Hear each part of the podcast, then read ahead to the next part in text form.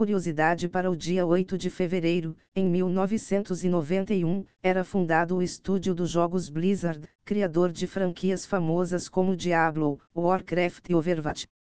E após as notícias de hoje, nenhum obstáculo é tão grande se a sua vontade de vencer for maior. Microsoft integra sucessor do Chat GPT a buscas do Bing Navegador Edge. O modelo de linguagem é mais rápido e preciso do que o GPT 3.5, atualmente disponível a desenvolvedores, e é customizado especificamente para buscas na web. É preciso entrar em uma lista de espera para usar o novo sistema. As informações são do site TechCrunch.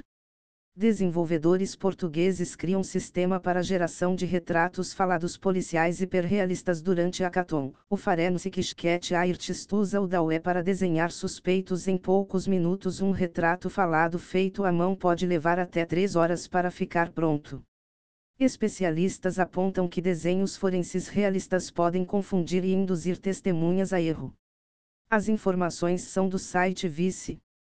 Startup lança novo dispositivo de realidade aumentada em formato incomum. O Monocle, da Brilliant Labs, é um monóculo com diversos sensores, câmera, tela micro OLED, FPGA e Bluetooth.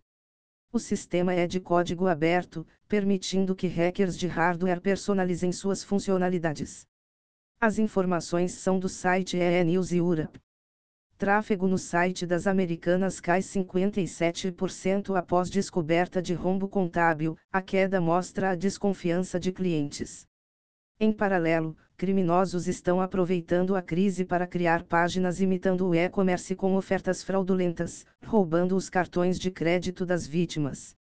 As informações são dos sites Canaltech e Tecnoblog. TikTok é a rede social mais popular entre os mais jovens pelo segundo ano consecutivo. Entre usuários de 4 a 18 anos, o tempo médio de uso diário do app foi de 1 hora e 47 minutos em 2022, à frente do Snapchat, 1 hora 14 minutos, e YouTube, 1 hora 07 min. O jogo Roblox, entretanto, é onde se passa mais tempo, uma média de 3 horas por dia. As informações são do site Canaltech. Céu do GitHub diz que legislação para regulamentar IAs na Europa não deveria ser aplicada a desenvolvedores de código aberto, para Thomas Duque. Programadores open source são em sua maioria voluntários e não terão capacidade de competir com as grandes empresas, que possuem capital para cumprir as novas exigências da lei, com grande reflexo na inovação da área. As informações são do site The Register. Assim como o Google, Mozilla também estaria trabalhando em nova versão do Firefox para iOS baseado na engine Gecko. A suposição foi levantada em uma issue postada no repositório da empresa no GitHub.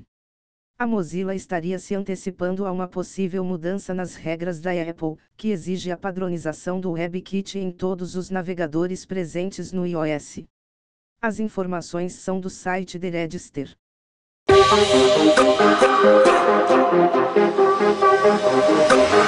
Yeah.